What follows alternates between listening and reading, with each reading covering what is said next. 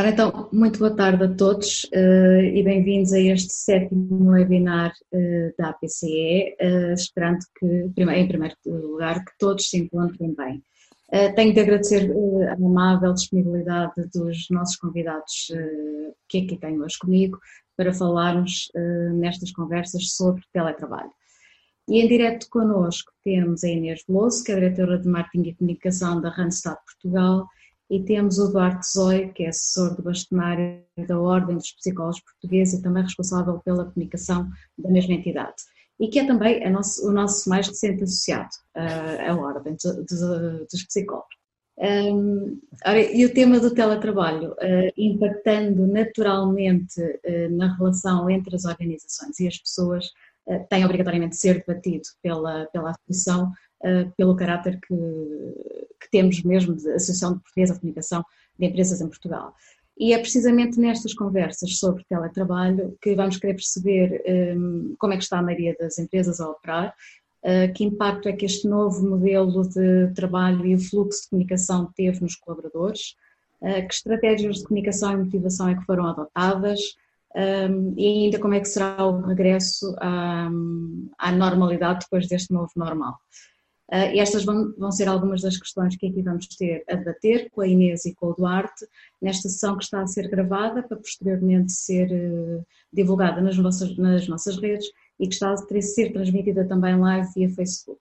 Prometemos que não demoramos mais que 45 minutos e todas as pessoas que quiserem colocar questões podem fazê-lo na barra inferior do Zoom uh, onde tem uma área de questions and answers ou também através do Facebook e eu vou tentar direcionar todas as questões para cada um dos oradores um, para a qual ela, ela estiver direcionada. E em direto vamos ter também daqui a pouco um brevíssimo questionário que teremos também a oportunidade de, de comentar ao longo desta sessão. Ora, Inês, eu vou começar por ti. Um, e todas as organizações foram confrontadas uh, com enormes desafios e, que foram obviamente também refletidos nos, uh, nos seus colaboradores. E se recuássemos no tempo, e não é preciso ir muito longe, bastam, bastam três meses, uh, se solicitássemos às nossas filhas para ser colocados em teletrabalho, possivelmente a resposta seria não, independentemente dos argumentos que, que utilizassem. Mas hoje, será que podemos afirmar que, que o Covid-19 foi o acelerador da transformação digital nesta questão do teletrabalho? Olá, Paula, olá, Duarte, uh, e boa tarde. Obrigada aqui pelo convite. Uh, eu, se calhar, começo com a primeira provocação, que é: nós não estamos em teletrabalho. Uh, teletrabalho é um regime que já estava estipulado, uh, já havia pessoas a trabalhar em teletrabalho. O que nós estamos a fazer é trabalhar de forma remota, o que é completamente diferente. E o que as organizações tiveram que fazer foi acelerar uh, esta forma de trabalhar para garantir a continuidade do seu negócio, mas fazendo, criando condições para que existisse trabalho remoto. Claro que sim, quando falamos de. Um, é muito engraçado, porque nós vimos em termos de comunicação, não havia ninguém que tivesse a coragem, era preciso coragem, de dizer que não estava a fazer a transformação digital. E de repente tivemos aqui um Covid-19 em que quem estava a fazer conseguiu reagir a tempo, quem não estava teve que acelerar de repente de uma forma louca, porque precisou efetivamente de passar a esse remoto.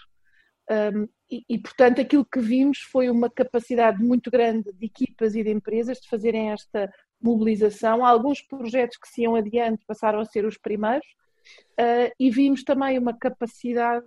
Uh, eu acho que aqui um, um, um, algo que nos, que nos distingue e que vimos muito claramente foi esta humanização que ainda temos nas nossas organizações, que foi inclusivamente naquilo onde nunca se ponderou o teletrabalho, e houve setores em que isso aconteceu, foi olhar e perceber como é que eu aumento a segurança das pessoas que aqui trabalham.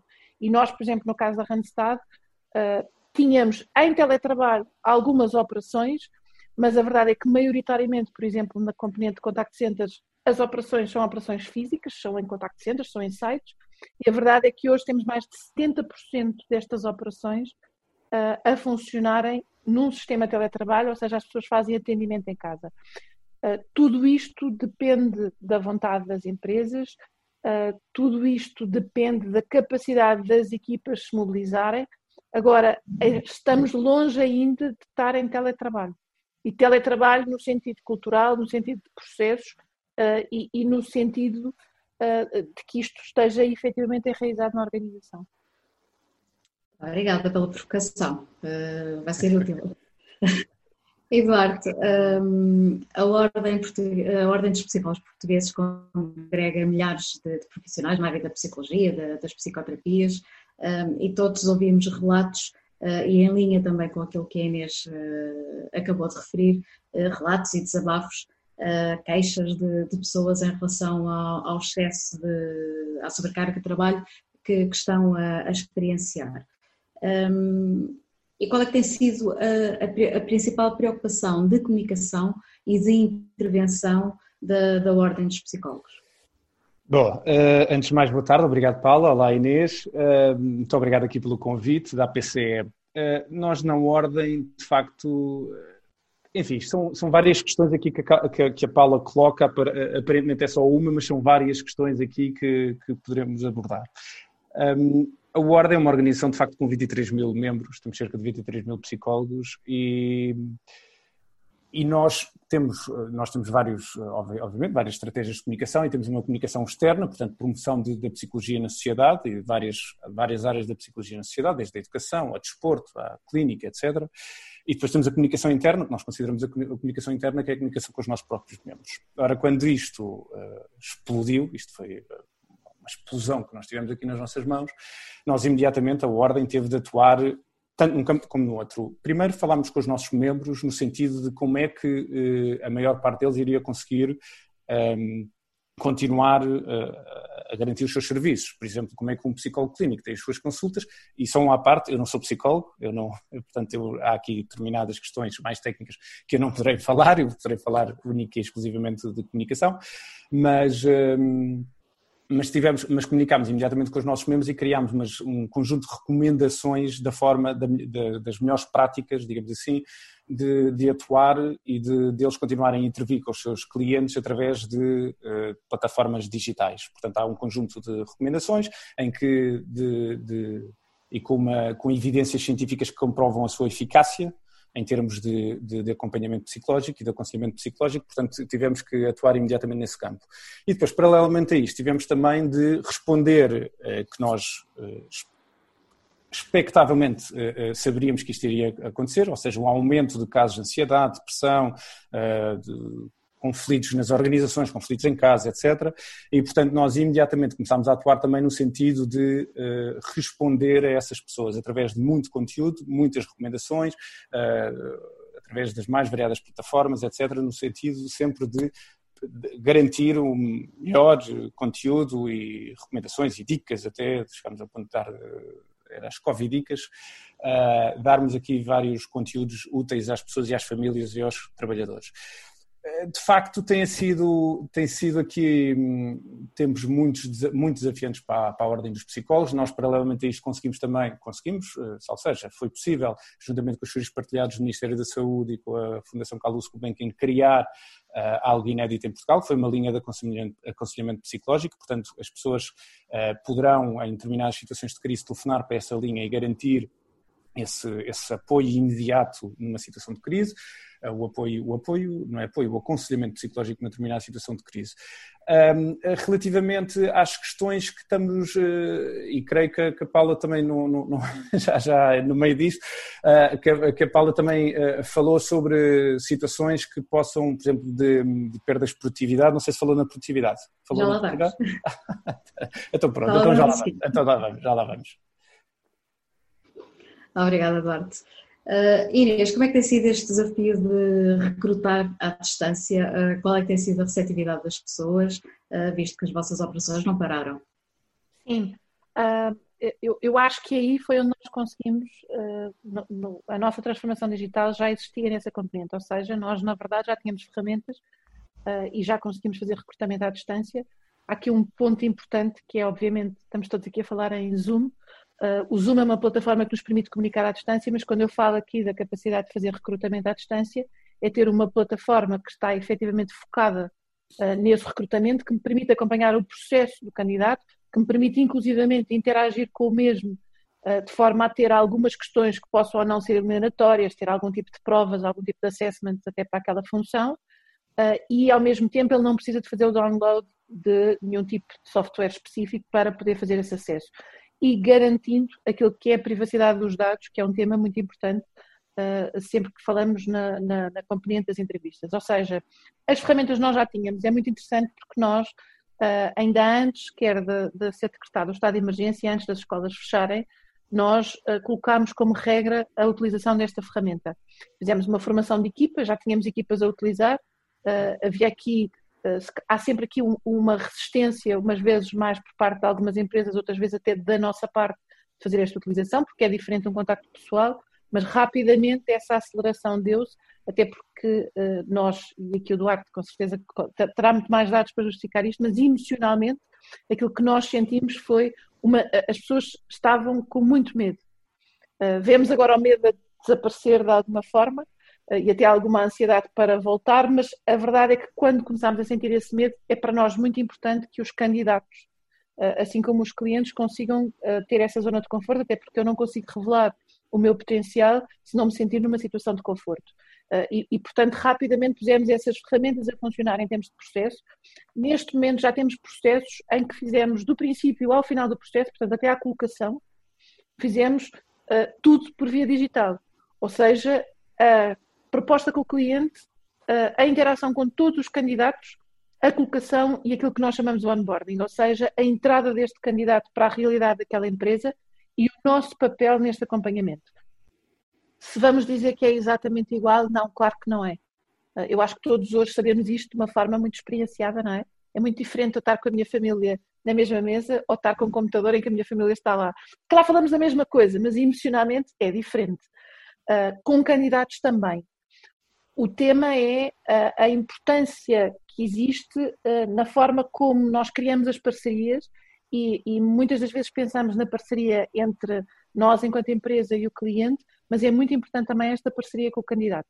Ou seja, garantir que esta pessoa uh, se vai rever neste projeto, consegue efetivamente mostrar o seu potencial e tem este conforto. Porque nós passámos de uma situação em que a mobilidade laboral era algo muito desejado, não é?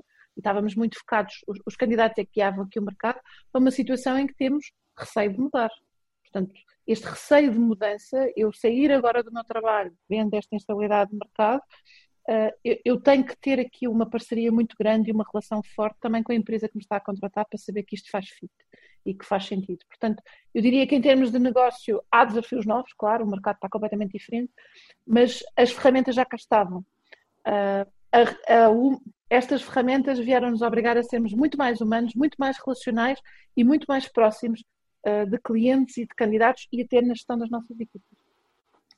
Por acaso é engraçado, oh, Paulo, posso só interromper aqui uma. Exatamente isto que a Inês estava a dizer, que eu concordo em absoluto e que há um ponto aqui interessante que eu outro dia estava a ler uma entrevista de alguém uh, e que dizia com graça que, que acha que até a comunicação interna com esta situação melhorou em relação ao, ao, ao que era o que estava anteriormente, ou seja, havia um maior distanciamento e hoje em dia face a esta situação, é, é, quase imperativo reuniões constantes, internas, etc. E, portanto, a comunicação interna e as relações entre os as pessoas e os departamentos até, até melhorou consideravelmente. É Sim, eh, nós, por acaso, uma das coisas que fizemos, eh, eu lembro-me na altura de acharmos um bocadinho arriscado, o, que sentimos foi que eh, nós, habitualmente a nossa vida era um bocadinho estanque, não é? Nós conseguíamos uhum. programar a nossa vida, tínhamos assim um horário, portanto, de manhã acordávamos, depois de deixar os miúdos no colégio, Uh, uh, portanto, parte pessoal, familiar, depois a seguir tínhamos aquele momento profissional, com, com, os colegas do trabalho, com as interações normais, depois podíamos ir ao ginásio, portanto tínhamos aquele grupo do ginásio, depois tínhamos, uhum. e agora de repente estamos confinados num espaço e o espaço e o tempo fundem-se no mesmo local. Um, e, e, portanto, uma das iniciativas de comunicação interna que criámos foi uma coisa que chamámos de diário. Então temos um diário uh, que uh, qualquer pessoa da empresa pode uh, escrever, pode ou não assinar, porque também sentimos que as pessoas precisam, às vezes as casas podem estar ou muito cheias ou muito vazias, e, portanto, estes momentos do eu são momentos importantes. E nós usamos pequenos excertos do diário para fazer conteúdos de redes sociais, mas se a pessoa quiser, pode escrever, basta escrever a palavra não e aquele conteúdo não é utilizado. E é impressionante a dinâmica e o nível de profundidade e de partilha que eu acho que em alguns casos as pessoas criaram aqui uma ferramenta, é que é a altura em que elas se confrontam emocionalmente com elas próprias uh, perante a situação e às vezes tiram capas de super-heróis, não é? Quem tem crianças tem que andar sempre aqui também em bom mood. Um, ou seja, a comunicação interna ganhou um papel que não é só institucional, não é só de marca, mas é também nesta a, a humanidade das marcas revela-se também na comunicação interna na sua relação com o seu trabalhador. Portanto, este employer brand vai ser Sim. aqui. Sem dúvida. Muito obrigada. Um, eu alerto só para, para o facto de que vamos lançar um pequeno questionário, brevíssimo questionário, que teremos depois a oportunidade também de partilhar aqui os resultados e de, de comentar com, com os nossos convidados. Um, Eduardo, um, falámos há pouco da, da sobrecarga de trabalho um, e, e, o Eduardo, o Eduardo já, já, estava a entrar por esse. a questão da produtividade. Facto, exatamente. Estarmos em casa uh, com, com este lado Bom, um, é um aumento de produtividade ou não? Uh, pois, enfim, esta pergunta é um bocado. Isto, isto em marketing, e a Paula e a Inês sabem também quanto eu, a melhor resposta sempre no marketing é, é depende. É? Uh, isto varia bastante das pessoas, de pessoas para pessoas, etc. Eu, eu, eu, li um estudo há uns tempos que dizia que, que havia, de, de acordo com algumas pesquisas internacionais, que as pessoas que trabalhavam remotamente uh, tinham melhorias de produtividade na ordem dos 43%. Não sei se isto, qual a validade deste estudo, mas li, e não, não, foi uma revista de, de referência, portanto, enfim, mas agora isto de facto é uma pergunta complicada. Uh, por acaso, só, só uma parte muito rápido. Uh, há pouco houve, quando estava a responder, esqueci-me de dizer uma coisa que me parece muito importante passar esta mensagem, que é uh, nunca, nunca, nunca como, a, como hoje foi tão falada a, a, a, psicologia. A psicologia está, de facto, diariamente, são abertos os telejornais, jornais, revistas, redes sociais, etc., fala-se constantemente de ansiedade, de depressão, etc, etc. E o nosso papel também tem sido, e, e, isto é curioso porque também a comunicação, eu acho que a comunicação e a psicologia estão sempre mão dada e eu e a Paula já tivemos a oportunidade de falar histórias em várias circunstâncias diferentes. Mas tal como nunca se falou tanto de comunicação como agora, também nunca se falou tanto de psicologia. E o papel da ordem também tem, tem, tem a ser, uh, tentado a demonstrar, tem, tem passado por demonstrar que os psicólogos não atuam somente em crise aliás, os psicólogos atuam uh, de forma muito mais eficaz uh, num, num, sentido preventivo, tal como a própria comunicação até. A comunicação de crise tem de ser trabalhada antes da própria crise, como é evidente. É? Portanto, este, este ponto parece-me que, é, que, era pertinente incluir, uh, portanto, a psicologia não é só agora em crise, etc, etc, e nós temos estado a demonstrar isto, que é os psicólogos não atuam só em situações absolutamente dramáticas, etc, etc. Os psicólogos entram muito antes. E os psicólogos também podem entrar, e temos a psicologia das organizações por causa, por causa destas questões da, da, da, produtividade. E nós também, nestas questões da produtividade, nós também uh, uh, criámos, nós temos uma task force tentada a desenvolver diversos uh, materiais para as mais variadas organizações que nos têm solicitado, para redes sociais, para os nossos próprios membros, como eu referi anteriormente, as tais recomendações e linhas de atuação. E, e praticamente todos estes documentos que, que falam na produtividade, eles, uh, estes documentos sublinham uma questão muito importante, que é o trabalho tem de ser mais centrado hoje em dia em objetivos do que em horas efetivas de trabalho. Uh, a Inês há de saber isto, há de, há de conseguir falar melhor sobre isto, mas de facto enfim, era o que a Inês estava a dizer. Hoje em dia é totalmente impossível para, para, grande parte das famílias conseguirmos estar a ser, conseguimos produzir Uh, no nosso melhor das nove da manhã até à uma e de repente das duas até às seis. É impossível. E, e, é impossível para muitas das nossas para muitas famílias, por exemplo, como a minha, tenho duas filhas e a minha mulher, tudo em casa, há dinâmicas internas, há aqui dinâmicas muito complicadas, etc. Portanto, uh, se vai haver uma maior produtividade, eu francamente acho que não sei não sei, eu, eu, tenho de ser humilde o suficiente para dizer eu espero, uh, espero que as pessoas consigam adaptar, espero que as pessoas uh, sigam esta, este, este conselho, eu, eu, não gosto muito de dar conselho, mas este conselho que, que tem, sido, tem sido apresentado nas nossas recomendações, que é uh, que os próprios, os próprios diretores das empresas, CEOs, uh, diretores humanos, diretores de departamentos, etc., centrem mais as suas equipas nos objetivos do que a horas efetivas de trabalho. Estarmos a pedir a pessoas, e infelizmente continuam a haver casos, e já, já ouvi vários, infelizmente, de, de, às 9 da manhã já estão a telefonar, às 5h59 voltam a telefonar para confirmar que a pessoa trabalhou das 9 à 1 e das 2 às 6. Uh, eh, acho que isto mudou totalmente o paradigma e temos que começar a trabalhar mais para centrar-nos nos objetivos do que em horas efetivas de trabalho. Uh, e gerirmos o nosso, o nosso, o nosso dia conforme as, as, os objetivos que, que nos propusemos. Uh, e creio que conseguiremos assim, porventura, aumentar a nossa produtividade. Espero que sim. Sim, e eu, acrescentando aqui, e concordo inteiramente com o que o Duarte disse, eh, eu acho que nós padecíamos de um mal, eh, para não dizer uma doença, chamada presentismo. É? Nossas organizações. Os, os, psicólogos falam, nós, nós na Ordem falamos constantemente no absentismo e no presentismo. Portanto, este, este presentismo que era claramente prejudicial, Uh, é muito interessante ver que uh, aquilo que está estipulado, e eu não vou dizer ipsis verbis, uh, uhum. mas aquilo que está estipulado em termos legislativos, em termos de controle deste trabalho remoto que está neste momento em prática, está muito mais relacionado com a entrega de trabalho e não com o tema dos horários. Mas a nossa legislação laboral ainda tem este resquício de, de horário de trabalho e esta rigidez que depois uhum. tem consequências quando não é cumprido. Portanto, é preciso perceber o que é que vai ser eh, este equilíbrio no depois, mas não há dúvida nenhuma que aquilo que precisamos é de ganhar esta cultura de responsabilização, uhum. o tal commitment, não é? Temos tanta dificuldade em, em, criar aqui uma palavra em português que mostre uh, o que é que é este compromisso, um, ehm, em que, que, se me pedem algo para fazer, eu assumo o compromisso e, portanto, entrego este compromisso. Não é muito relevante a que horas é que entrego. Agora, vão continuar a existir funções em que o tema do horário vai ser um tema fundamental. Um, mas não há dúvida que podemos aprender com isto. Há, há, aqui uma questão exatamente na linha do que estava a dizer, da questão do commitment, que é o envolvimento dos colaboradores. Eh, enfim, eu não tenho, não vou utilizar o commitment mais uma vez, mas que é do vestir a camisola, não é? Como se diz, vestir a camisola. E é curioso que agora as organizações que nunca trabalharam esse, esse aspecto agora porventura vão ter muito mais dificuldades em, em, em, garantir uma maior produtividade dos seus colaboradores, ou seja, os, os colaboradores, empresas que estavam, que eram desleixadas, permitam-me o termo, em relação aos seus colaboradores, um, agora exigirem o commitment, o tal, o tal vestir a camisola desses mesmos trabalhadores. Portanto, uh, tempos complicados para as organizações que não pensaram e não atuaram uh, e trabalharam os seus recursos humanos e comunicação de forma mais preventiva, creio eu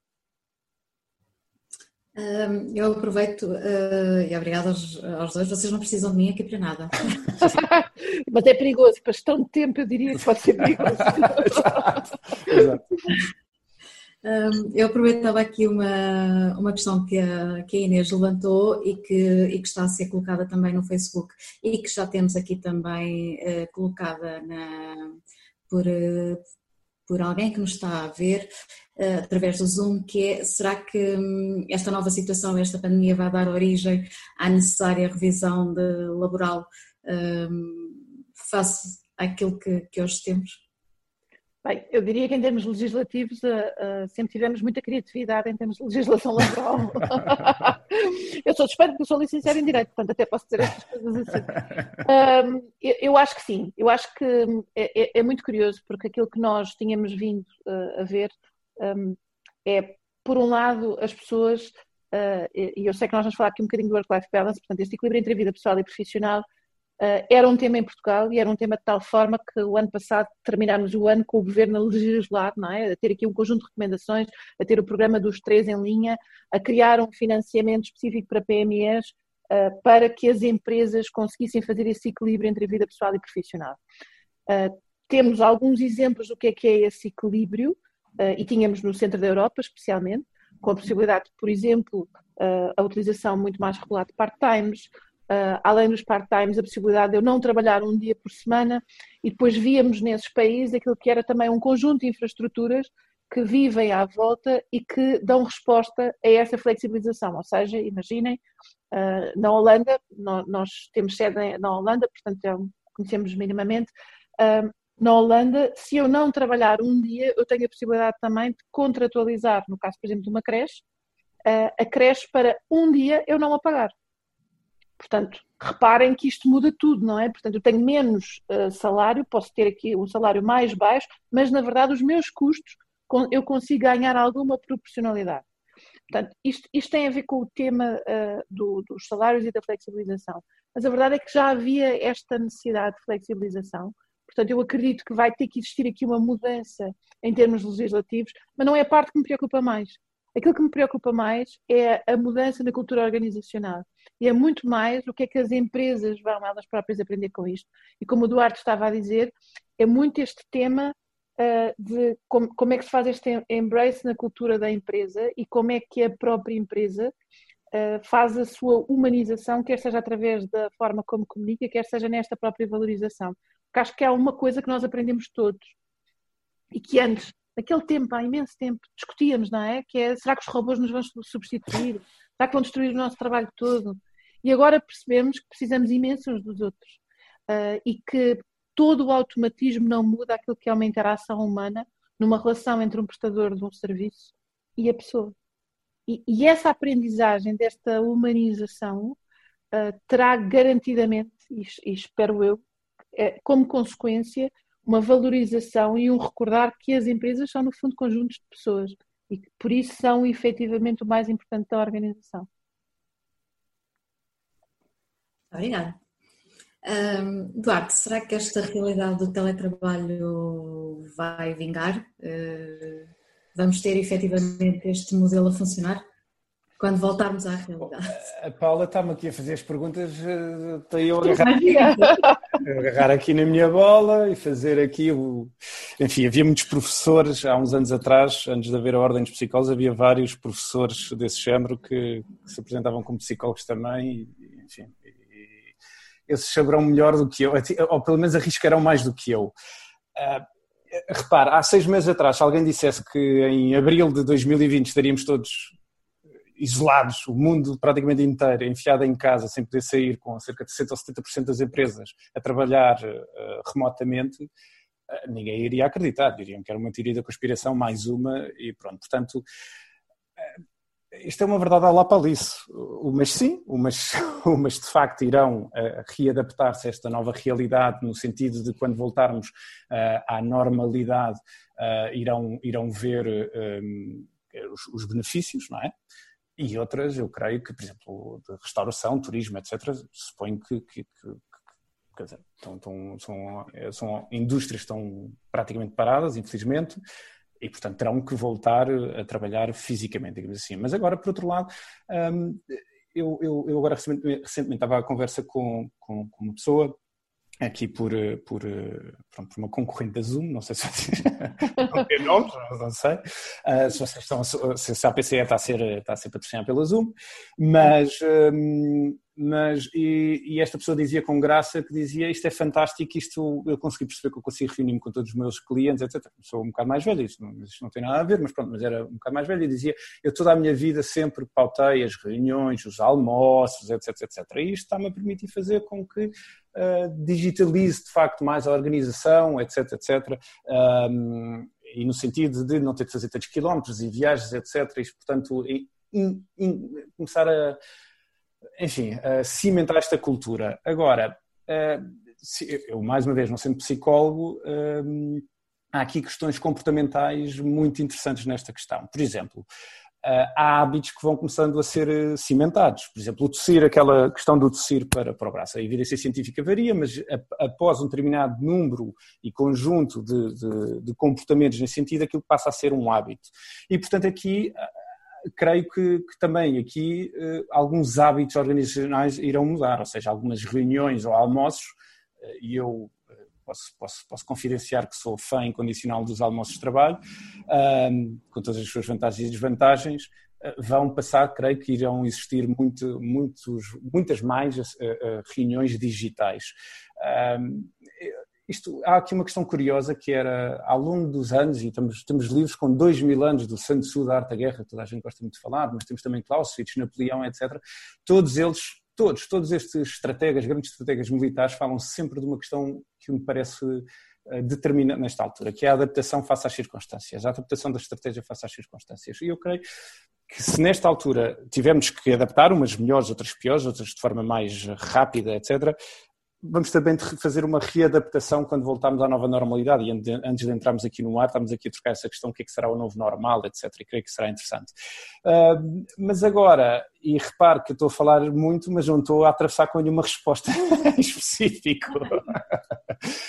um, eu creio, oh Paula, francamente, ninguém poderá dar essa resposta. Nesta altura, uh, creio que ninguém poderá dar eh, uma resposta definitiva de sim, o teletrabalho veio para ficar, agora todas as organizações vão fazer, vão avançar com estas soluções, ou, ou, ou dizer exatamente o contrário, não, volta, vai voltar tudo ao, ao, ao que era antes. Acho que é. Que, é bastante subjetivo mesmo. Até porque vai haver aqui um tempo de necessidade e eu acho que temos que ter aqui em consideração, ou seja, uh, este regresso à vamos lhe chamar novo normal, não é? Sim. Esta normalidade que vamos ter uh, agora, quando começarmos a retoma, uh, é uma normalidade com muitas regras e regras que são novas naquilo que é uhum. a garantia de voltarmos em segurança para locais de trabalho, para espaços públicos e voltarmos a estar juntos, não é? Uhum. Estes juntos têm um afastamento muito grande e têm aqui um, um, um conjunto de condições eh, eu posso partilhar convosco que nós, ao nível da nossa sede na Holanda, já temos um documento muito robusto e até porque temos aqui uma particularidade que é enquanto um, as três, nós promovemos aqui uma aliança com os nossos dois principais concorrentes a nível mundial uh, para uh, criarmos aqui um documento de posicionamento para ajudar as empresas a voltar, a que os seus trabalhadores consigam voltar em segurança. Uh, e é muito engraçado porque sempre que dizemos isto, dizem-nos, ah, então mostrem-nos quais é que são as linhas. Não há linhas, não é? Há, existe, existe é uma checklist uhum. numa, numa série de requisitos que têm que ser tidos em consideração naquilo que é a minha estratégia de fazer, de criar, voltar a ter trabalhadores no meu espaço e garantir a segurança. Reparem que o risco uh, de, de, de, uma falha pode ser um risco nacional que temos que voltar atrás e temos que voltar a passar por este processo. Portanto, esta, criar estas condições, garantir que uh, as pessoas sentem segurança a voltar ao trabalho, é de uma complexidade uh, e há um conjunto de items, uh, e eu lembro-me, por exemplo, neste documento que nós temos já da sede, uh, há, há, factos que nós não nos podemos esquecer, como uma coisa tão simples que é quando nós entramos na sede da Randstad em Diemen, existe um café. Esse café é um ótimo café, portanto. E é preciso pensar que esse café, em regra, tem fila. E, portanto, se tem fila, tem que se perceber até onde é que vai a fila, que é para não chegar à recepção assim como tem que passar a haver escadas que sobem e outras que só descem, porque senão, no momento em que nos uhum. cruzamos nas escadas, não mantemos a distância de segurança. Os transportes públicos têm horas de ponta, portanto, até que ponto vamos fazer desfazamento de horários? Os meus pisos, que antes davam para 30 pessoas, passam se calhar a dar para 15 até a ida à casa de banho passa a ser um tema para garantir que as pessoas têm e não se cruzam mantendo as distâncias. Ou seja, a complexidade deste regresso, eu diria que vai levar a que possamos dar aqui uma resposta. Isto é tudo para arranjar uma resposta para a Paula. A Paula está aqui com a futurologia e nós há uma resposta que vamos dar, Paula, que é tão cedo não vamos todos voltar onde estávamos. Porque estas condições de segurança mal seria se tivéssemos todos tão desejosos que voltássemos e não cumpríssemos ou cumpríssemos muito ao de leve estes procedimentos. Portanto, sim, vamos continuar em trabalho remoto mais tempo, vamos ver é como é que as empresas vão reagir e se vão incorporar naquilo que é a sua cultura organizativa o teletrabalho ou não. E então voltamos a não responder. Este vai ser uh, um desafio acrescido uh, para as organizações, porque isto já se falou hoje aqui do vestir a camisola da comunicação interna, uh, certamente em teletrabalho para os profissionais de comunicação vai ser um desafio enorme. Oh, Paula, é, é, acaso, é, essa questão é essencial. Eu há bocado estava a falar dos almoços, mas para a comunicação, e nós os três trabalhamos na área da comunicação, o contacto é muito importante. Os media relations, o, os eventos, o, eu estou a falar nos eventos, mas poderia, enfim, foi a primeira coisa que me lembrei, mas, mas agora, há N situações, as reuniões com potenciais clientes ou com clientes, um, enfim, há determinadas situações que vão ser muito complicadas de gerir. Como é que, como é que nós, enquanto profissionais de comunicação, vamos trabalhar uh, com, alguns, uh, com alguns players, com alguns stakeholders? Como é que nada substitui? Há, há uma frase engraçada que é por, um, ehm, por, mais digital que o mundo não uh, quanto mais digital quanto mais digital o mundo esteja mais importante será o toque humano e de facto é, é, importante essa questão do toque humano e a questão do, da proximidade, etc. Portanto, nós aqui na área da comunicação, independentemente estamos a falar do teletrabalho, estou a falar agora só um bocadinho mais, de, de, de, quer dizer, acaba por, por, por estar um, ligado, será um desafio tremendo para os profissionais de comunicação a esta altura. Tremendo, tremendo. Primeiro que adaptar estratégias, etc. Havia várias estratégias, ativações de marca, etc., etc., que serão, uh, terão de ser uh, redesenhadas, diremos assim. Eh, depois determinados canais offline que possivelmente vão ter de desaparecer agora durante uns largos, largos, largos meses e terão de ser direcionados mais para o, para o online. Uh, enfim, uh, hoje em dia a assessoria de imprensa uh, está completamente, não diria esgotada, mas está completamente cheia com as questões da Covid, certo? Então, eh, e eu sei porque, porque nós diariamente estamos, temos desde eh, várias ações de assessoria de imprensa, etc. E, portanto, está completamente esgotado. Portanto, eh, esgotado não no mau sentido, está, está cheio, está, está é predominantemente as notícias relacionadas com a Covid, impactos aqui, acolá, etc, etc, etc.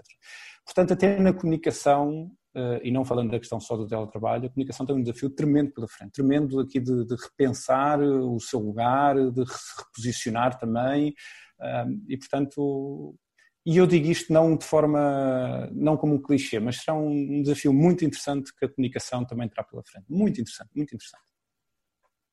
Desculpa. Muito obrigada. Um, não, não, responderam.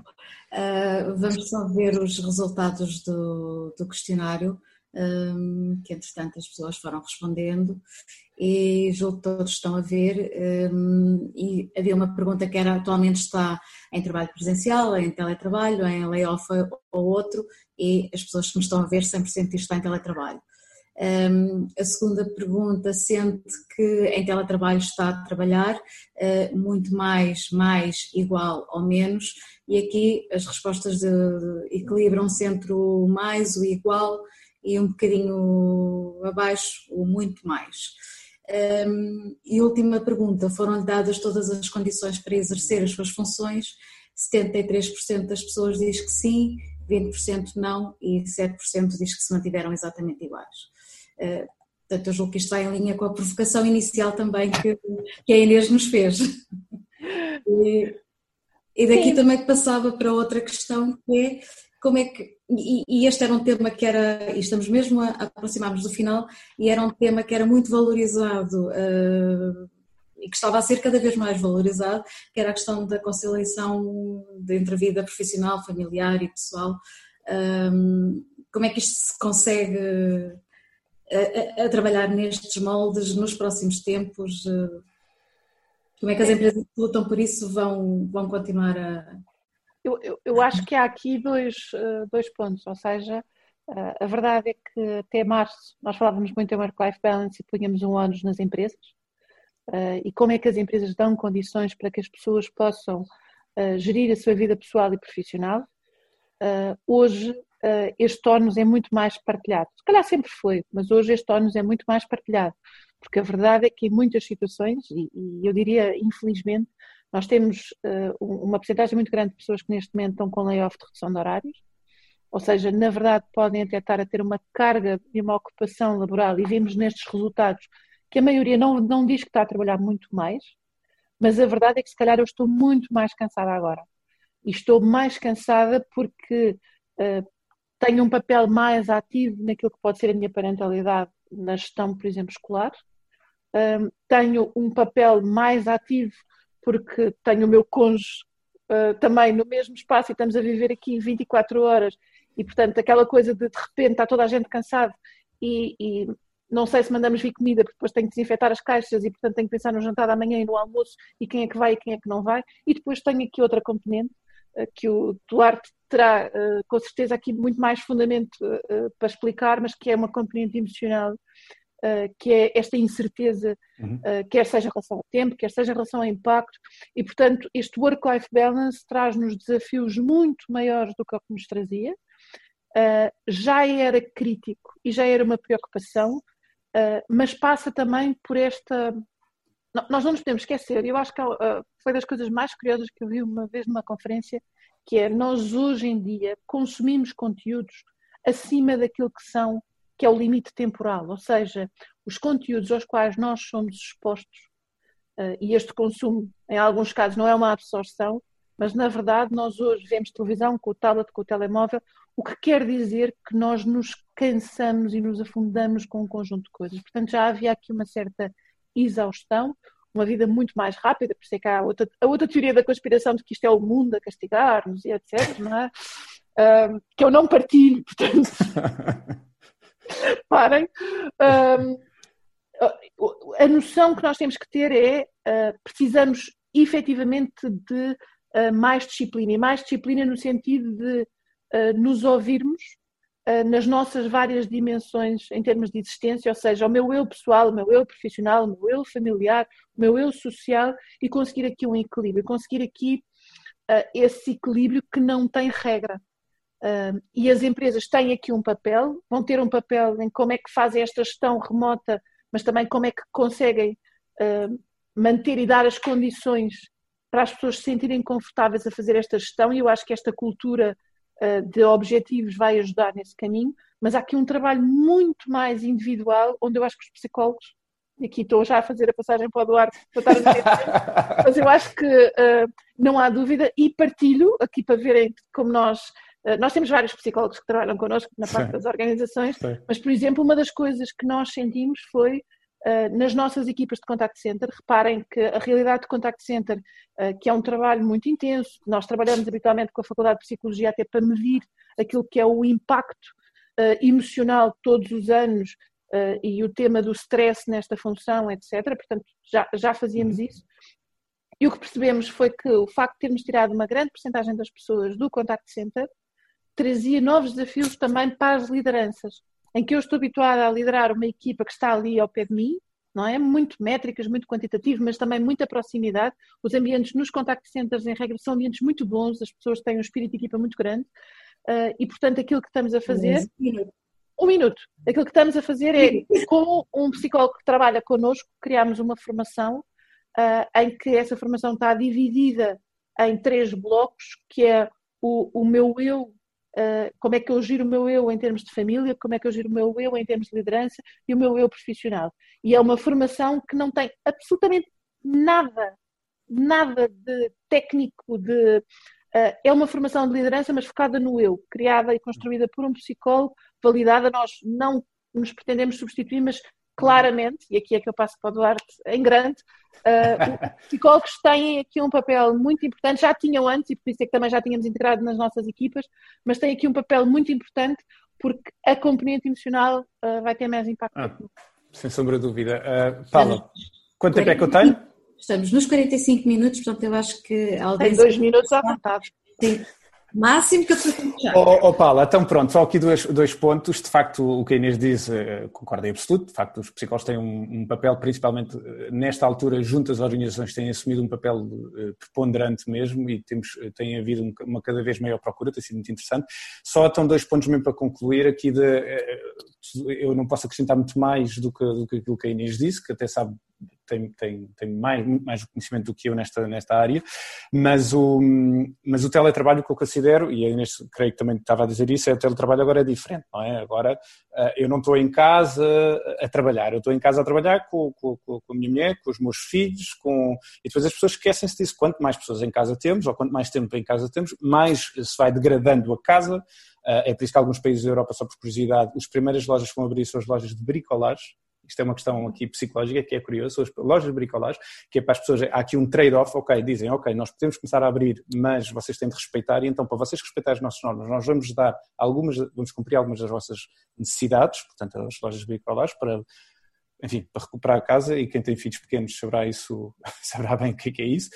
E depois são mais duas questões aqui. Eh, portanto, trabalhar em casa temos mais, mais almoços, mais jantares, mais roupa, mais uh, uh, louça para lavar, etc. Portanto, é muito mais complicado. Era aqui, mais uma vez, eu não gosto de dar conselhos, mas era seguir estas regras aqui, estes, estas recomendações que a Ordem tem dado e, e sugiro ou convido todos a visitar o site da Ordem e, e a verem todos os, os, documentos que nós temos estado a, a produzir.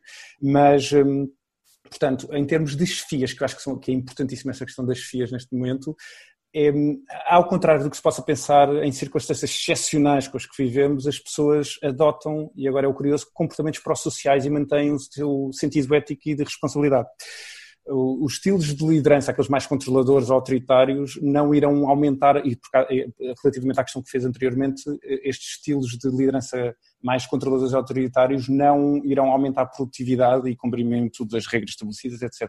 Isto é o que a evidência eh, científica nos diz. Estas, estas chefias mais autoritárias, controladoras, podem exatamente fazer, ter um efeito perverso, ou seja, um, os colaboradores podem começar a contornar aquilo que percepcionam como exigências menos razoáveis e diminuir o seu compromisso com a organização. Portanto, acho que esta, hum, este ponto é muito importante na questão do teletrabalho e principalmente eh, das questões relacionadas com a liderança. Muito obrigada. E agora, só para fechar com uma pergunta, e é sim ou não, não tem direito a, outro tipo de resposta. Não conseguimos.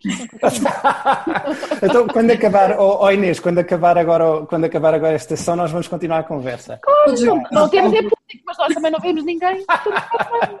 exatamente, exatamente. Muito bem, Paula. Coloca-se aqui uma questão de, de facto, e, e, já todos mencionaram isto, que estamos a comunicar cada vez mais e que a comunicação interna vai ser cada vez mais fundamental. Uh, mas será que não havia organizações que antes se preocupavam de menos com as suas pessoas? Sim ou não, Inês? Ai, havia imensas, não queriam saber nada. Eu não via. Eu também. Eu, também. eu não, claro. Sim, claro. Fácil, claro. essa podia ter sido a primeira. Então, muito obrigada a todos, uh, a todos os que nos estiveram aqui a acompanhar. Muito obrigada, Inês, muito obrigada, Duarte. Uh, como eu disse no início, esta sessão vai ficar gravada, disponível para, para todos. Uh, Mantenham-se a par das nossas redes sociais, que vamos anunciando mais webinars. Uh, seja no LinkedIn, Facebook, ai, já tudo, Facebook, YouTube, uh, nos podcasts e vamos vendo muito, muito brevemente. Muito obrigada a todos mais uma vez. Obrigado. Obrigada. Obrigada.